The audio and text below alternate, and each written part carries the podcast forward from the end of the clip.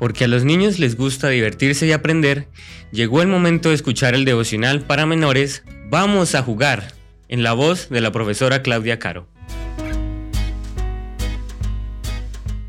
Muy buenos días mis niños, ha llegado la matutina de menores. ¿Qué es la mayordomía? Respuesta A.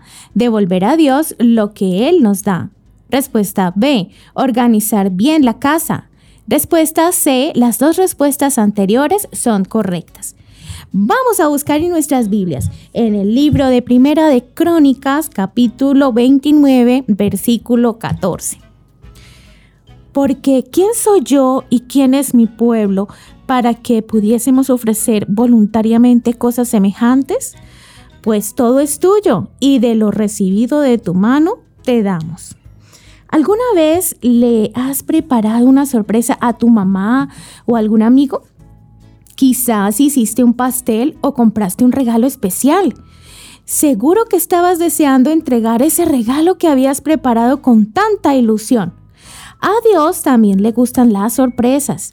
Durante seis días el Creador preparó una gran sorpresa para alguien muy especial. ¿Sabes qué regalos preparó Dios? Creó la luz, el cielo, las nubes y el aire, las plantas, los árboles, el sol, la luna y las estrellas, los pájaros y los peces y los animales terrestres. ¿Sabes para quién preparó todos esos regalos? Para Adán y Eva. El Creador les dio como regalo todo lo que hay en este planeta, pero les pidió que lo cuidaran y lo protegieran. Dios nos dio a los seres humanos la misión de ser mayordomos de la tierra y de todo lo que Dios nos ha dado. Los talentos, el dinero, el tiempo, incluso tenemos que cuidar nuestro cuerpo, porque tú también le perteneces a Jesús. En eso consiste la mayordomía, en cuidar todo lo que Jesús te da como un buen mayordomo cuida de la casa de su dueño.